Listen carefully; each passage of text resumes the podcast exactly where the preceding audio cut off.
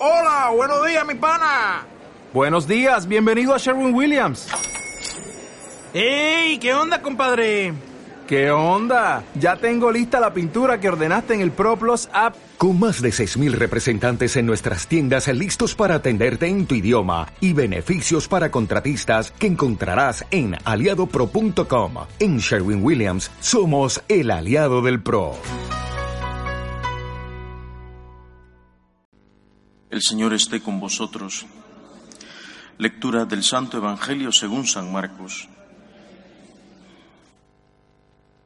En aquel tiempo Jesús atravesó de nuevo en barca a la otra orilla. Se le reunió mucha gente a su alrededor y se quedó junto al lago. Se acercó un jefe de la sinagoga que se llamaba Jairo y al verlo se echó a sus pies, rogándole con insistencia, Mi niña está en las últimas, ven, pon las manos sobre ella para que se cure y viva. Jesús se fue con él acompañado de mucha gente que lo apretujaba. Había una mujer que padecía flujos de sangre desde hacía doce años. Muchos médicos la habían sometido a toda clase de tratamientos y se había gastado en eso toda su fortuna. Pero en vez de mejorar, se había puesto peor. Oyó hablar de Jesús y acercándose por detrás entre la gente, le tocó el manto pensando que con solo tocarle el vestido curaría. Inmediatamente se secó la fuente de sus hemorragias y notó que su cuerpo estaba curado. Jesús, notando que había salido una fuerza de él, se volvió enseguida en medio de la gente preguntando, ¿quién me ha tocado el manto? Los discípulos le contestaron, ¿Ves cómo te apretuja la gente y preguntas quién me ha tocado? Él seguía mirando alrededor para ver quién había sido. La mujer se acercó asustada y temblorosa al comprender lo que había pasado. Se le echó a los pies y le confesó todo. Él le dijo, Hija, tu fe te ha curado. Vete en paz y con salud. Todavía estaba hablando cuando llegaron de casa del jefe de la sinagoga para decirle, tu hija se ha muerto. ¿Por qué molestar más al maestro? Jesús alcanzó a oír lo que hablaban y le dijo al jefe de la sinagoga, no temas, basta que tengas fe. No permitió que lo acompañara nadie más que Pedro, Santiago y Juan, el hermano de Santiago. Llegaron a casa del jefe de la sinagoga y encontró el alboroto de los que lloraban y se lamentaban a gritos. Entró y les dijo, ¿qué estrépito y qué lloros son estos? La niña no está muerta, está dormida. Se reían de él, pero él los echó fuera a todos y con el padre y la madre de la niña y sus acompañantes entró donde estaba la niña, la cogió de la mano y le dijo, Talita Kumi, que significa, contigo hablo niña, levántate. La niña se puso en pie inmediatamente y echó a andar. Tenía doce años y se quedaron viendo visiones. Les insistió en que nadie se enterase y les dijo que dieran de comer a la niña. Palabra del Señor.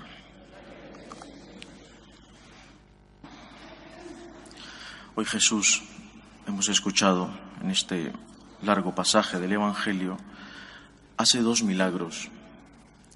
Podríamos decir que en un milagro hay intención directa de Jesús de hacerlo.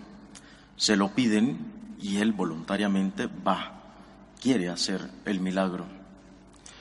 Y el otro milagro ocurre sin su voluntad. Va de camino a la casa del jefe de la sinagoga y ocurre el milagro de la hemorroísa.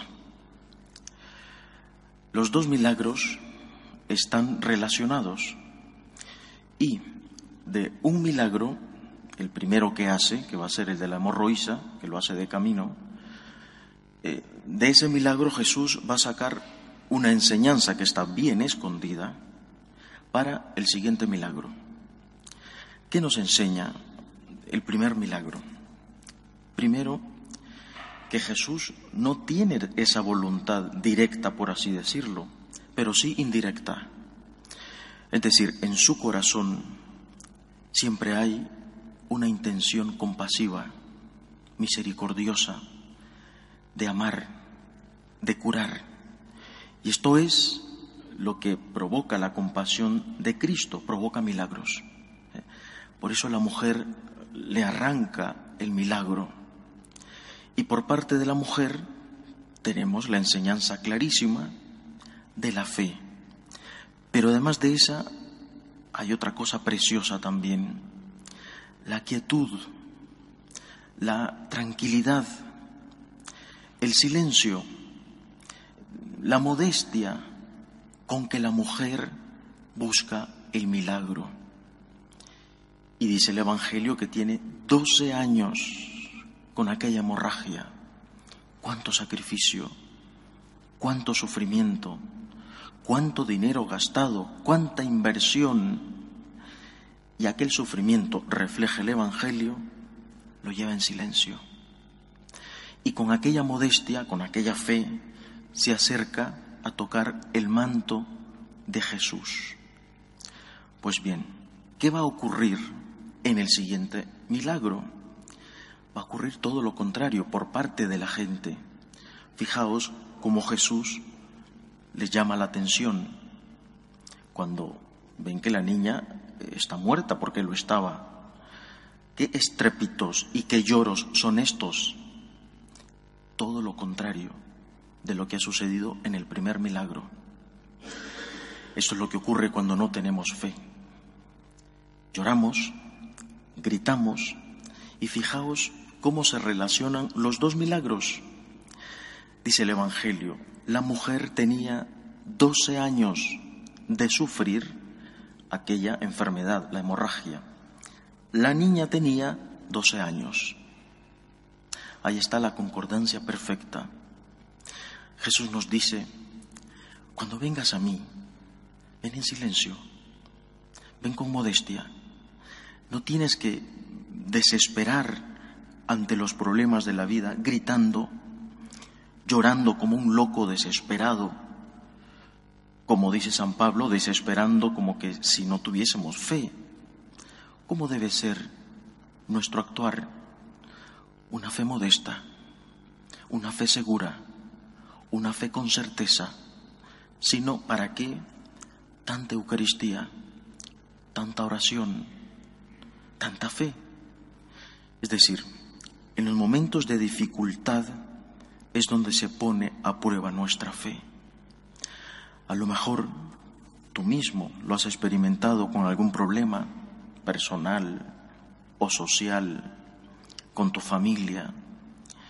Años para que aquello, esperando para que aquello se solucione. Años de oración, años incluso, como la mujer hemorroísa, de inversión de dinero, años pidiéndole a la gente, reza por mí y el milagro no ocurre. Ten fe.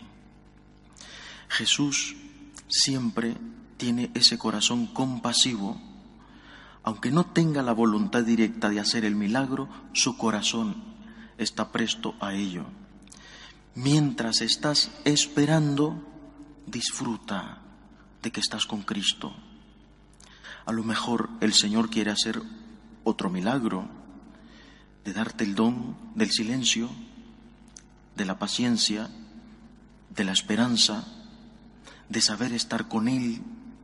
A lo mejor es el primer milagro que quiere hacer. Pidámosle a Jesús esta preciosa actitud de la mujer hemorroísa.